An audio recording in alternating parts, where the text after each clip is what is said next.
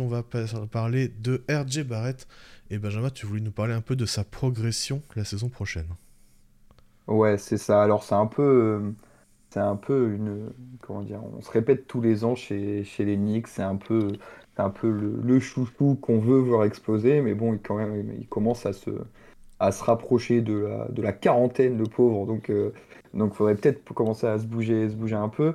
Euh, non, mais plus, plus sérieusement, en fait, si, si on n'avait pas, pas fait de playoff, enfin, si les Knicks n'avaient pas fait de playoff, ce, comment dire, cette petite, euh, petite capsule n'aurait pas du tout existé parce que la saison régulière de, de, Barrett était euh, vraiment euh, au bord du, cataclysme. Quoi. il n'y avait aucune efficacité, pas de progression, que ce soit au shoot, que ce soit sur, le, sur, comment dire, sur la création pour lui, pour les autres. Enfin, c'était vraiment, ça stagne depuis, depuis sa draft. Enfin voilà, j'ai quelques, quelques petits chiffres. Il faut juste que je remette la main sur ça. Voilà, donc par exemple, son net rating, euh, il, est à, il est, comment dire, euh, quand il est sur le terrain, euh, c'est moins 1%, quand il est en dehors du moins 1, pardon, et quand il est en dehors du terrain, c'est plus 9.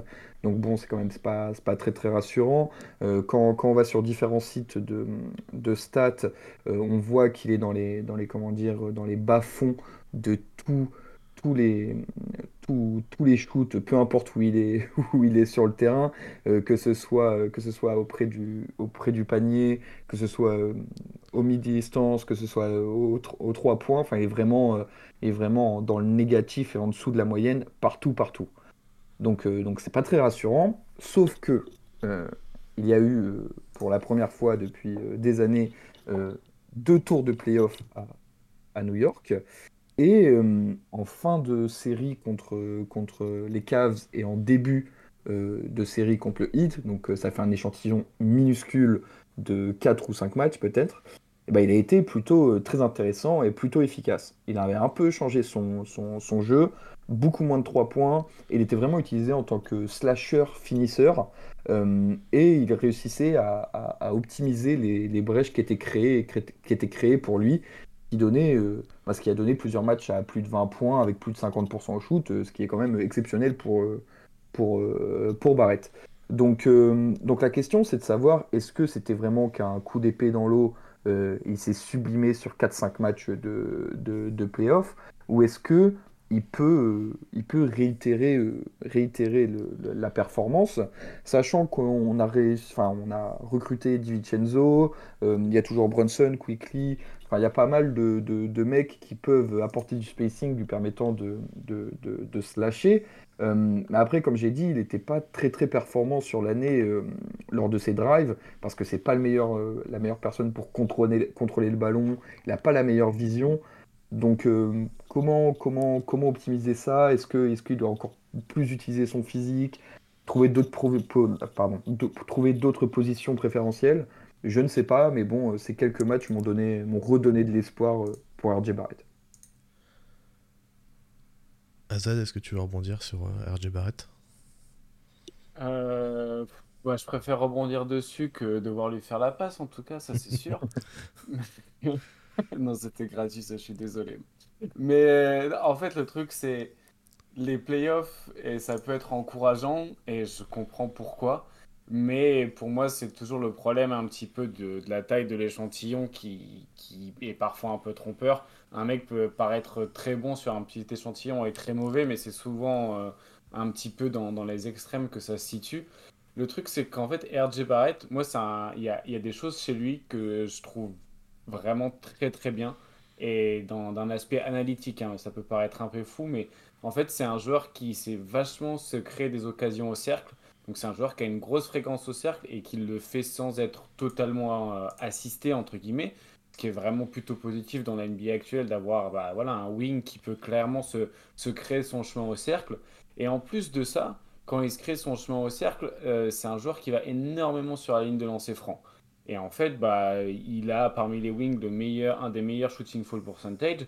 Donc en fait, tu dis, putain, la classe, tu vois. Tu as un wing qui est capable, ballon en main, de créer son propre chemin au cercle et en plus d'aller prendre des fautes. Donc en fait, bah, c'est génialissime. Ça veut dire que tu as logiquement un score efficace. Et en fait, pas du tout. Bah, déjà parce que au lancer franc, il est, une fois qu'il est sur la ligne, il n'est pas très très bon. Il doit être à 70% en carrière. Là, il était à 74% la saison dernière. Et en fait, même une fois qu'il est au cercle, si les autres, enfin si l'équipe adverse fait pas faute, lui il a un, taux de conversion euh, au cercle qui est assez mauvais, il tire à moins de 60% au cercle, donc c'est parmi les, les plus nuls pour, pour son poste. Et en fait, parce qu'en fait il convertit rien de partout. En fait il est mauvais de partout, comme le disait Benjamin, sur toutes les zones du terrain. Il n'y a aucune zone en fait où il est bon en termes d'efficacité, sauf en fait le seul truc qu'il sait faire entre guillemets, c'est aller au cercle et euh, obtenir des lancers francs. Mais le problème, c'est qu'il est tellement nul sur le reste qu'il n'est pas efficace. Alors que normalement, un profil de joueur comme lui qui va beaucoup sur la ligne, il pallie à son manque d'efficacité par ça, et lui, pas du tout. Donc moi, ça, c'est un premier problème que j'ai. Et ensuite, peut-être que Benjamin pourra donner un peu plus de billes là-dessus, mais offensivement aussi, je trouve que un manque de passing et de playmaking un petit peu bah, collectif. Et c'est peut-être pour ça qu'il a des on-off aussi, aussi bas. Euh, malgré, un, malgré un haut usage et un gros, un gros minutage, en fait, c'est aussi probablement le, le fait qu'il manque un peu de passing et même d'utilisation dans le collectif et il est peut-être pas très bien intégré dedans. Ouais, ouais, bah en fait, non, en fait, c'est c'est un peu les mêmes problématiques qu'on retrouve euh, chez lui depuis, euh, depuis sa draft. Quoi. Et ça se, comment dire, l'espoir euh, s'amenuise année après année au niveau du, passing. c'est que, enfin, c'est juste, il n'a pas, pas de 1 la maniabilité, il n'est pas suffisamment, suffisamment fort sur son dribble et juste sur son, sa façon de, mener le de manier le ballon pardon, pour, pour trouver des angles de passe compliqués. Et ensuite, il n'a pas forcément la, vision de jeu, quoi, tout simplement. Quand on voit, euh, en fait, et ces deux, ces deux points-là euh, se rejoignent, enfin, rejoignent le fait pourquoi il n'est pas très bon au, cercle. C'est que quand il arrive au cercle, de 1, il n'a pas le, toucher, le doigté pour, pour finir correctement. Et en plus de ça, des fois, il se complique la vie à, tenter des, des, des, shoots euh, avec deux gars qui protègent le cercle, alors que un peu à l'extérieur ou euh, quelques mètres derrière lui, il y, a, un autre gars totalement seul à qui il pourrait, il pourrait décaler. Quoi. Donc ça, ça rejoint un peu, je suis pas sûr qu'il soit forcément mal intégré dans, dans, l'attaque, je pense que c'est juste son profil qui est comme ça. Et, euh, et j'ose espérer que, que, lors des playoffs, on a vu ses forces. Donc il est très physique et euh, quand, quand, il se sert bien de son physique, il peut, il peut un peu poster, il peut un peu, hum, comment dire, trouver des, des, des shoots un peu mid-range, mid-range pardon, où il se, s'en sort pas trop mal et euh, différents, euh, différents shoots au, comment dire, au, cercle, euh, pas forcément très compliqués, mais, mais qu'il arrive à se dégager avec son physique. Je pense que c'est là-dessus qu'il faut appuyer, mais pas forcément lui chercher, lui chercher d'autres choses, d'autres choses dans l'attaque new-yorkaise, notamment la création, parce qu'il n'est pas il n'est pas fait pour ça, quoi. Je, pense juste maintenant, après, euh, je, je sais plus, mais ça doit faire 4 euh, saisons maintenant, 4, 5, 1, 2, 3, ouais, là, ça va être sa cinquième saison.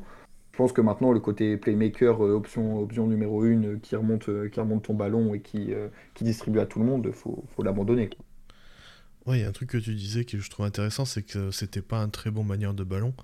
Et je trouve que c'est un aspect qui est assez sous-estimé dans la plupart des joueurs.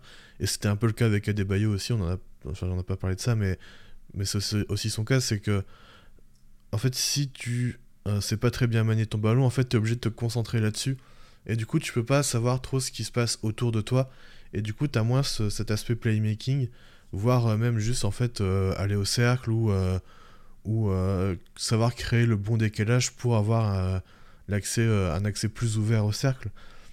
et c'est un truc que je trouve qui est pas dont on parle assez peu dans le basket finalement, c'est bah, si euh, dribbler, si tu peux dribbler euh, sans avoir à penser à, ça, du coup, en fait, euh, tu peux faire tout ce que, enfin, tu peux regarder autre part et tu peux faire tout ce que tu veux à côté. Donc, tu peux voir les joueurs qui sont ouverts, tu peux voir quel joueur va cut à quel moment, tu, tu, tu sais ce qui se passe sur le terrain et ça t'ouvre beaucoup plus de choses parce que tu peux, tu, c'est là que tu ouvres tout ton playmaking et aussi tu peux regarder un peu mieux comment réagit le défenseur à, certains dribbles et en profiter du coup pour te créer un meilleur accès au cercle. Ouais, je trouve que tu t'en, enfin en tout cas pour RJ Barrett, tu t'en rends vraiment compte sur les drives euh, parce que, enfin j'ai déjà dit, mais pour son poste, c'est un joueur au physique exceptionnel. Euh, enfin, en soi, dans, dans les faits, euh, ça devrait être shy, quoi. Parce que tellement il est, physique, il devrait, il devrait encore plus être fort en finition, plus fort sur les, plus fort sur les lancers. Mais, mais c'est juste que des fois, il y a des, tu regardes des drives, euh, le ballon, il reste pas, il reste pas proche de, de ses mains et ça simplifie les, les pertes de balles ou les, fins de- enfin, les tirs hasardeux ou les passes hasardeuses. Et c'est vraiment un aspect à améliorer. Mais je pense que maintenant, euh, enfin, j'espère pour lui, mais c'est un- je pense que c'est un peu tard pour, euh, pour, pour devenir Stephen Curry, quoi. Et à quel point il est à l'aise aussi avec sa, avec sa main droite? Bah, en fait, ça rentre, ça rentre là-dedans, quoi. C'est que euh, il a du mal à manier, euh, à manier la balle euh, sur sa bonne main et sur euh, sa mauvaise main, euh, bah, il est, euh, je vais pas dire inexistant, c'est pas Jalen Brown, mais euh, presque, quoi. Donc, donc, c'est un peu, c'est un peu compliqué. Après, j'avoue, je suis pas, suis pas expert en, en- comment dire, en, training. Je sais pas comment tu peux améliorer ça. Mais j'ai l'impression que ça s'est pas beaucoup amélioré sur les, sur les quelques années en, en NBA. Alors oui, il y a un peu de progression. tu, tu le vois un peu, maintenant il peut un peu plus driver des, des deux mains, mais enfin, la finition n'est pas, n'est pas pour autant meilleure, quoi. Un Moi, j'avais une, euh, ouais, j'ai une petite question pour, pour Ben et même peut-être pour toi, parce que je me rends pas compte à quel point ça, ça peut évoluer.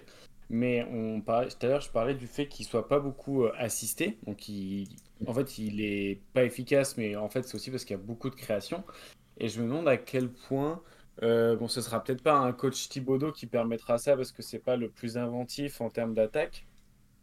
Mais je me demande à quel point il pourrait pas être plus utilisé en fait comme une menace off-ball ou comme un joueur un petit peu de, de juste slash finition ou création vraiment tertiaire, tu vois. Je veux dire, il a quand même un bulk assez impressionnant. Je me dis, putain, si tu arrives à lui faire euh, faire des bons écrans euh, et l'utiliser peut-être plus sur du short roll, où là, il va pouvoir peut-être apporter un, par son spacing même du pick and pop, tu vois. Et en fait, moi, je, me demande s'il n'est pas euh, juste très très mal utilisé en fait. Et je me dis dans une autre configuration peut-être avec euh, bah, des schémas peut-être un peu plus créatifs ou des porteurs de balles encore plus élites à côté de lui. Parce qu'en vrai, il faut pas oublier qu'il a quand même rarement joué avec des, des, des stars ou des mecs qui soient capables de lui offrir des, des grands espaces. Enfin, Randall, c'est vraiment de la création individuelle et du coup, bah, quand ça marche, c'est très bien. Quand ça marche pas, euh, t'as, t'as envie de vomir. Et Bronson, c'est un mec qui crée quand même beaucoup pour lui aussi, donc encore, enfin, plus efficacement et fait des choses très bien, Bronson, mais c'est pas. euh, enfin, je veux dire, j'aimerais bien voir un Barrett à côté de Doncic, tu vois. Peut-être Ouais. que. Tu vois, peut-être que ça, oui, ce serait forcément beaucoup mieux, mais à quel point, en gros, il faudrait pas peut-être mieux l'utiliser et à quel point c'est pas le, l'environnement et les positions dans lesquelles on met Barrett qui fait que c'est aussi mauvais, quoi. Et euh, moi, j'aimerais bien voir un, un Barrett moins créateur et plus finisseur, parce qu'avec son physique quand même, et euh, les quelques bribes et les quelques flashs qu'on a pu voir aussi, il y a quand même, enfin, il y a quand même du basket, quoi. Donc, euh, moi, j'aimerais bien, en fait, qu'il soit moins utilisé à la création et plus à la finition, ou vraiment euh, un petit peu comme intermédiaire entre, euh, entre la finition et la création, mais beaucoup moins de création pour lui, quoi. Ouais, ouais, non, mais je suis, je suis totalement d'accord. C'est, c'était un peu mon, propos du, début que tu as très bien synthétisé. C'est que, hum, le, en fait, le, je pense que les Knicks hum, sont encore, euh, sont encore sur, persuadés de, d'avoir drafté une option euh, numéro une euh, à moyen terme euh, et qui pourra, qui pourrait driver une équipe seule euh, avec le ballon dans les mains euh, trois actions sur quatre, quoi. Et je pense qu'ils se, s'enferment un peu dans, dans cette, euh, comment dire, euh, dans cette optique. Alors le recrutement de Brunson a un peu, euh, un peu redistribué un peu tout parce que forcément, forcément tu peux plus donner autant de ballons à, Barrett. Mais je suis d'accord avec toi qu'il en a encore beaucoup trop en tant que initiateur euh, de premier, premier plan parce que, parce que bah, comme on l'a vu en playoff, en fait, il est meilleur quand, quand il a juste, euh, il a juste à, terminer une action euh, sur un, comme on l'a dit, en slashant, en, en prenant une position euh, poste bas, hop, juste une passe et avec son physique, bah, il se retourne et il a juste, il a juste à marquer. En fait, faut pas qu'il ait le ballon euh, 15 secondes dans les mains, quoi. Et, euh, malheureusement, il l'a encore un peu trop. Enfin, il l'avait l'année dernière. À voir si, euh, si comme j'ai dit, cette, ce petit échantillon de, de playoff a permis de, réajuster le, tir et si les Knicks se sont enfin, ont enfin compris que bah, Barrett, ça sera au mieux une, une troisième option, quoi. Il faut juste être sûr que, que tout le monde ait compris dans le, dans le front office et j'en suis pas forcément persuadé. Même une troisième option, ça me paraît assez euh, élevé par rapport à, à son efficacité euh, sur, sur toutes les zones du terrain. Ouais, mais je me dis, si, euh, si tu le. Comment dire, tu Oui, avec une autre utilisation, ouais. Ouais, une autre utilisation avec euh, beaucoup moins de ballons en main. En fait, le truc, c'est que hum, je me dis, il a, enfin, il a des flashs, euh, moi, qui me paraissent vraiment très intéressants. Et c'est, des fois, il fait des, il prend des décisions euh, de, d'initiateur primaire. Tu te dis, mais t'es pas, t'es pas Lillard, arrête ça tout de suite, quoi. Si tu te remets dans une, juste une position dans, dans un corner, comme le disait Azad, tu fais un screen, tu coupes vers le panier, t'as la passe dans le bon tempo. Euh, normalement, euh, vu le physique qu'il a, personne ne doit, ne doit l'arrêter, quoi. Et si tu, s'il arrive à, optimiser ce genre de, système, ce genre de coupe, ce genre de, shoot euh, proche du panier, où il utilise encore plus son physique et qui développe un peu sa maniabilité, je pense que ça peut être un, finisseur. alors, je vais pas dire très très efficace non plus, mais il peut être, il peut être utile dans une attaque, quoi. Il peut retrouver une efficacité au moins correcte là-dessus. Et ça, du coup, ouais. ne plus être complètement euh, un joueur négatif dans l'attaque des Knicks. Exactement. Azad, est-ce que tu as encore un truc à, à rajouter sur RJ Barrett? Euh, est-ce qu'on veut parler de sa défense ou pas? On peut peu parler de ça sa la défense. question. On peut, D'accord. on- Est-ce est-ce que toi, Ben, c'est quoi un petit peu ta situation? Enfin, comment tu te situes par rapport à sa défense? Parce que j'ai l'impression qu'il y a des gens qui sont très hauts et j'ai l'impression qu'il y a des gens qui sont très bas sur sa défense. Et euh, du coup, bah, déjà, ça montre qu'il y a déjà, même au- autant sur son attaque que sur sa défense, il y a un peu des débats. Je sais pas comment toi tu te situes par rapport à ça. Bah, en fait, c'est un peu la même chose. Je trouve que c'est. En fait, le RJ Barrett, dans le, dans son ensemble, c'est. euh, il a tout pour être un joueur euh, parfait et il l'utilise pas très bien, quoi. C'est un peu, euh, c'est un peu, un peu dommageable parce que, en fait, pendant longtemps, un peu moins cette fin de saison avec l'arrivée de Josh Hart, mais c'était le défenseur. Enfin, avec Josh Hart et le développement de, Grimes, pendant, pendant plusieurs, plusieurs années, enfin, au moins deux ans, ça a été le il se prenait les joueurs, les, les- les premières options offen- offensives de- des adversaires en un contre un, quoi. Et ça fonctionnait. euh, Enfin, il avait le physique pour le faire, mais je pense qu'il n'a pas, euh, il a pas, comment dire, euh, le, forcément l'intelligence et le, le, le- comment dire, le il n'est pas, il pas fait pour tenir en tête à tête un gars tout seul, de, le meilleur joueur adverse tout seul, surtout parce qu'il avait énormément de, de, de ballons de l'autre côté, quoi. Je pense qu'il a été un peu trop utilisé offensivement, ce qui, ont, enfin, ce qui a réduit ses, ses- ses- ses- capacités défensives. Euh, donc, si on, dans un monde idéal, si on réduit euh, drastiquement ces, ballons offensifs, qu'on qu'on passe juste sur de la finition pure et dure, et qu'il ne touche pas, euh, ne touche pas le ballon pendant 15 secondes, qu'il ne remonte pas, etc., je pense que ça peut être un, un très bon défenseur parce que il se fait pas, enfin que ça soit déjà physiquement, il se fait pas le, il se fait pas devancer. Euh, alors il est pas pas aussi rapide que ce que je pensais euh, parce que bah, il a quand même une carcasse lourde à, déplacer. Euh, donc quand tu as des petits mecs euh, vifs en face, euh, il peut se faire, euh, il peut se faire devancer. Mais bon, ça reste quand même un gars dur à bouger si tu veux le poster. Euh, les écrans, il arrive à pas mal les pas mal les passer. Euh, après, ça revient à la même chose. C'est, je pense qu'il a un QI euh, basket pas si développé que ça. Euh, donc Ouais. en, en- comment dire en, en off-ball, c'est, c'est beaucoup plus, euh, beaucoup plus complexe. Euh, donc, donc je pense que si tu réduis bien ces, comment dire, ces, ces attaques et que tu le mets pas forcément sur Doncic et tout, mais il peut défendre très bien une deuxième option qui, qui bouge pas trop, quoi. Donc moi je le préfère en on-ball qu'en off-ball, mais après c'est toujours pareil, c'est que c'est dur à, dur à estimer parce que parce qu'il avait beaucoup de ballons de l'autre côté du terrain, quoi. Ouais, bah c'est. En fait, moi, je me demande même si on-ball, c'est c'est bon. Et en fait, euh, je me posais un peu la question parce que j'ai fait un peu, je me suis un peu amusé avec les filtres euh, de cleaning de glace. Et est-ce que vous connaissez la liste des joueurs qui ont moins de 0,6 block percentage et moins de 0,6 si- euh, steal percentage et qui ont quand même joué au moins 1500 minutes? Euh, RJ Mhm. Barrett Bah, il doit y avoir Barrett, ouais. Ouais, il y a que Barrett en fait. Ouais, ce que j'étais en train de me dire, il est tout seul en fait dans ce truc. Ouais, c'est assez ouf. Bon, après, euh, je suis le premier et vraiment, le, je le répète, euh, les, la, la défense, c'est pas que des stats et ça, Ouais. ça peut pas forcément être dire que c'est un mauvais défenseur sur le ballon ou off-ball, mais c'est quand même un indicateur, tu vois. Et puis quand tu ouvres un peu plus le, les- le, le filtre, tu te retrouves avec des Bojan Bogdanovic, euh, Bénédicte Mathurin, Jordan Clarkson, Aferni Simmons. Julius Randle, mais tu as aussi un DeAndre Hunter qui est lui, par exemple, vu comme un bon défenseur. Donc voilà, il y a, y a Grant Williams aussi parmi ces, tu vois, ces, ces joueurs-là, alors que moi, le premier, j'ai passé mon temps à mettre en avant la défense de Grant Williams euh, sur le ballon et loin du ballon. Donc voilà, c'était un peu genre euh, pour dire, genre, il y a des stats qui peuvent te montrer qu'un mec, c'est vraiment une bille en défense, mais il faut quand même les recontextualiser et ça veut pas tout dire. Et en fait, moi, je suis vraiment d'accord avec toi. Je trouve que off-ball, euh, il y a vraiment des gros problèmes liés à son manque de QI basket.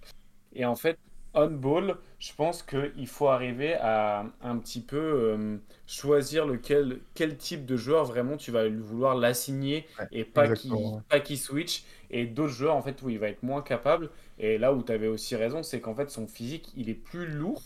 Et du coup, bah, il est dense aussi, et je pense qu'il faudra peut-être plus le mec sur des, plus le mettre sur des profils à la Kawhi, entre guillemets, que des profils plus rapides, quoi. Ouais, c'est ça. En fait, euh, l'erreur, ouais. Euh, l'erreur qui avait été faite euh, il y a quelques, quelques, quelques années, c'était qu'il était euh, sur le mec qui remonte, euh, remonte la balle dans tous les cas. Et quand tu Mm. te retrouves face à Darren Fox ou, ou je ne sais qui, bah là, RJ Barrett, euh, enfin, Darren Fox, il met deux pas, euh, RJ Barrett, il, il s'est même pas retourné, quoi. Donc, euh, donc c'était un peu compliqué, alors que quand, quand il est en défense sur des mecs qui remontent le ballon, type, comme tu l'as dit, Kawhi, euh, je pensais à ton Jalen Brown euh, adoré, ou des mecs, euh, des mecs comme ça, en fait, il a le physique pour tenir. Et, si tu l'épuises pas euh, en le faisant porter le ballon de l'autre côté du terrain, je pense qu'il peut être intéressant. Mais ça reste en fait toujours pareil, c'est que ce qu'on dit depuis euh, je sais pas combien de temps, c'est que on, on, on l'a jamais vu, que ça soit offensivement ou défensivement, dans des situations optimales en fait. Et donc on a l'impression qu'il est mauvais, mauvais partout. Euh, mais après, la, la- question c'est est-ce que s'il passe dans un environnement optimal pour lui, est-ce qu'il réussira quand même à, à- comment dire, à exploser les- les plafonds? Bah, j'en suis pas si sûr et on peut pas trop le savoir tant que ça n'a pas été fait, quoi. Ouais, ouais. Bah, en fait, je pense qu'on a dit à peu près les mêmes choses en attaque et en défense. C'est au-delà de ses défauts, il est aussi mal utilisé. Exactement. Et ça, quant à Thibodeau, c'est pas, c'est pas une surprise finalement. Bah, c'est et c'est pas le mec le plus flexible du monde, quoi. Donc, euh, Ouais. Ouais, parce que du coup, il a déjà qu'il a du mal à se trouver dans, dans ce qu'on lui donne. Alors si, enfin, il a... et puis il a pas vraiment l'occasion de s'exprimer dans autre chose. Donc euh, c'est même dur pour lui de, de, de trouver euh, là où il peut être vraiment bon, quoi. Ouais, ouais, bah, de toute façon, euh, alors je, je, sais plus la première saison. alors je sais plus quand est arrivé là, je vais, je vais vérifier, mais le, le gars qu'il a dû avoir avant, ça devait pas être. je me, me rappelle même plus qui c'est, mais putain, c'était pas la période avec euh, Fizdale et tout là. Est-ce que je Ouais, putain. Hmm. Ouais, Ah, c'est ça c'est- régale Knicks. Ouais, c'est ça, c'est il a eu c'est ça, c'est il a eu euh, il a eu Fitzdale, euh, Miller, euh, Mike Miller et euh, Thibodeau. Donc euh, bon, euh, on a connu euh, connu un peu plus euh, un peu plus flexible ou juste meilleur comme coach quoi. Ouais, puis pas terrible en développement de joueurs non plus, quoi. Donc, Ouais. C'est peut-être pour ça qu'il stagne un peu aussi. Enfin, il a beaucoup de circonstances, de- il a beaucoup de circonstances atténuantes et beaucoup de défauts. Ouais, exactement. Très bien résumé. Et du coup, on lui laisse combien de temps dans la ligue si jamais euh, il n'arrive pas à se, à se redéfinir en tant que joueur et, et sans Bah, changer d'utilisation, tout ça? C'est ce que je m'étais mis dans mes notes. Je me suis mis euh, fais attention à toi euh, parce que s'il y a un trade pour un gros joueur qui doit arriver, bah, il y a de fortes chances que tu te retrouves dedans, euh, RJ, tu vois. Ah, surtout Donc avec sa après, prolongation euh, qui, qui matchera le salaire, quoi. Je sais pas où est-ce que où est-ce qu'il arrivera parce qu'il y a notamment eu ces derniers mois des rumeurs sur euh, Paul George et euh, Embiid. Euh, mais euh, mais comment dire, enfin, je pense que si on décide de faire un, un move pour un énorme joueur, bah, c'est le premier à sauter quoi, malheureusement. Enfin, parce que j'aime beaucoup, mais mais c'est le premier à sauter quoi. Et peut-être que dans un autre dans un autre système avec un autre coach, par exemple Nick Nurse. Euh, bah, peut-être qu'il trouvera une, une place qui lui cor- correspondra plus. Après, euh, à voir euh, c'est un, peu, un peu de la projection et c'est dur, à- dur à estimer. C'est marrant parce qu'en termes de contrat, entre lui et Evan Fournier, il y a genre presque 45 millions de dollars euh, à envoyer en salaire, quoi. Ouais. T'as aucun apport basketball, mais par contre, euh, t'as un, un paquet de pesos, quoi. Marre,